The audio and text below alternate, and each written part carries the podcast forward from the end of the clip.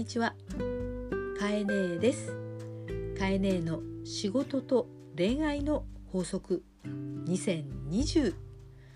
無事第4回目を迎えました、えー、3日坊主ならぬ、えー、3回坊主を無事に超えることができましたので、えー、このペースでどこまでも続けられるよう頑張っていきたいと思います。ということで、えー、カエネの仕事と恋愛の法則なわけで、え、今まで3回を聞かれた方が、えー、どこが仕事でどこが恋愛なのかと、まあ、思われるかもしれないので、えー、無事に3回を乗り切ったのでここでちょっとあの番組についての、え私なりの気持ちをお伝えしたいと思います。えー、カエネの仕事と恋愛の法則は、え以前ですねリスナーの方からの悩み相談をね仕事と恋愛の悩み相談をそれぞれいただいて、えー、そこで番組で読み上げて回答するという番組をしていました。えー、今でもですねあのネット検索をしますと当時の番組が聞けるあのポッドキャストもあるようです。あの気になる方はどうぞあのそちらで聞いてみてください。で今回この番組はえもちろん仕事と恋愛というテーマも大事なんですけれどもカエネが、え一人で放送する上でしたいなと思ってたことが実はあるんです。えー、カエネはですねもう数十年前に、えー、事業を始めまして、えー、自分で一人で、えー、会社を経営しながら、えー、人を、まあ、勤めていただいたりそれから、えーと、取引先を作っていったりまた家族との関係仕事をしながらですね、まあ、子育てもして、えー、今や大きくなった子供もいるんですけれどもまあそうしていく中でですね、えー、がむしゃらに「えいや」と自分の思いで、やりたいことをやってしまったんですけれどもそれは全く後悔はしてないんです。でもあのそんな中でさまざまな出来事にぶつかっていった時にあこんな言葉と出会っていたらよかったなとかあこんな知識を知っておけばよかったなと後で思うことのあの学びがとっても多かったんですね。えぶつかって初めて人ってあの勉強するしあの、ね、学校もあの卒業してから勉強したくなるってありますよね。その時にはなんかこうイメージが湧かなくってあの勉強って何の役に立つんだろうって思うんだけれども大人になってなんかいろんな出来事にぶつかっていく中であ知っとけばあの時ももっとちゃんとやっとけばよかったなって学べばよかったなとかあの時先生にもっと聞けばよかったなって思うことっていっぱいあると思うんですね。でこの番組ではあの前回もちょっと言ったんですけれども前回は、えっと、西洋生成術からお話をしたと思うんですね。えー、そんな風に、えっと、カエネが自分はその分野の専門ではないんだけれども生きていく上で仕事で恋愛でまたは、えー、友人知人家族とのコミュニケーションにおいてああこんな分野のそれは宗教だったり哲学だったりもっとしたあのもっとあの雑学だったりエッセイだったり小説だったり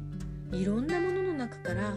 えー、ちょっとでも知っておけばよかったなと思うことをあのそしてその言葉が結果として自分にしっかり残っていて、え繰り返しあの使えるなと思うものが今たくさんあります。それを届けていくことができないかなと思ったのがこの放送を始めたきっかけなんですね。なのであの毎回私なりにあの世の中のこう変化とか流れをキーワードにしながらですね今これを知っとくと、え、仕事の上で恋愛の上でまたは自分自身にとって楽になるんじゃないかなとかより前向きになれるんじゃないかなっていうような、まあ、キーワードや法則を届けていきたいと思っています。ということで、えちょっと前置きが今回も長くなりましたけれども、え今回の法則はですね今まであの下手なカタカナで 英語風なキーワードで「タイムイズライフとか「マスタークロック」とかグレートコンジャンクションとか言ってきましたけれども、え、4回目は漢字でいきたいと思います。えー、禅の言葉で八風です。八風というのは8つの風と書きます。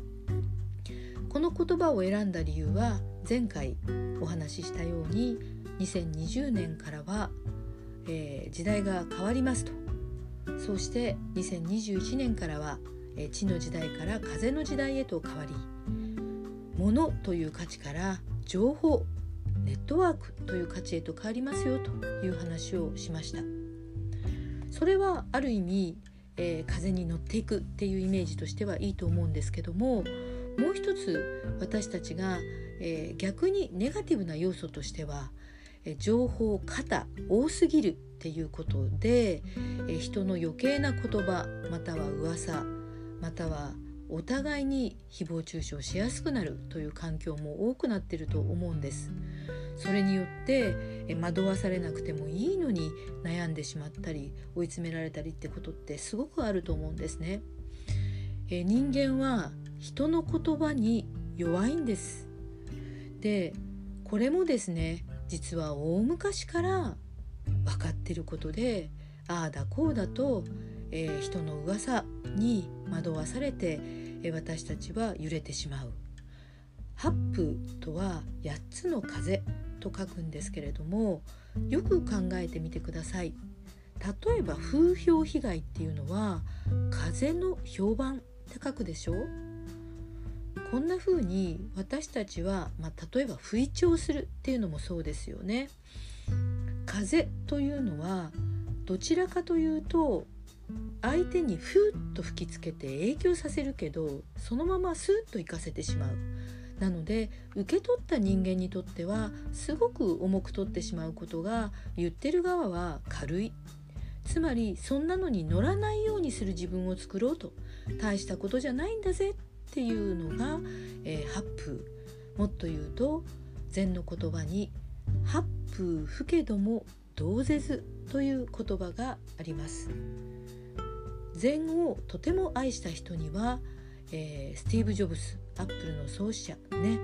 えー、彼なんかも大変禅を、えー、自分のあのリーダーとしてね、えー、彼は随分取り入れていって、え人々にもその禅の考え方を伝えていったということも知られていますけれども、え心の持ちようという意味で今日この「八風」という言葉を届けたいと思います。えー、改めて八風というのは8と書くので実は4つずつありまして、えー、人が求めてしまう欲求ですね。欲望として求めてしまう4つ。四順というのがあります。4つそして順番の順と書くんですけどもついついこの順番を求めてしまうという意味ですね。まずはこの求める4つは目先の利益それから名誉を受けたい称賛されたい楽しいことが好き。利誉れたたえ楽しみ。この4つを始順と言い私たちはこの4つを求めてしまいます。さらに私たちが避けてしまいたい嫌だなと思うことがあります。C と言いまして4つの違いと書きます。まあきっとこの4つは違うぞと思いたいっていうことなんですかね。受けたくないぞっていう気持ちなんだと思うんですが人が避けたい4つ。衰えていく。不名誉を受ける。抽象を受ける。さまざまな苦しみを受ける。衰え不名誉抽象苦しみ。まあこれらの言葉を「えー、C」というんですけれども合わせて8個。この8つの風を私たちはああだこうだと言われ時に褒められ時に抽象され時に称えられ時に失いそうして私たちは一喜一憂してしまい心を揺らしてしまいます。でも実はこの禅の言葉の中には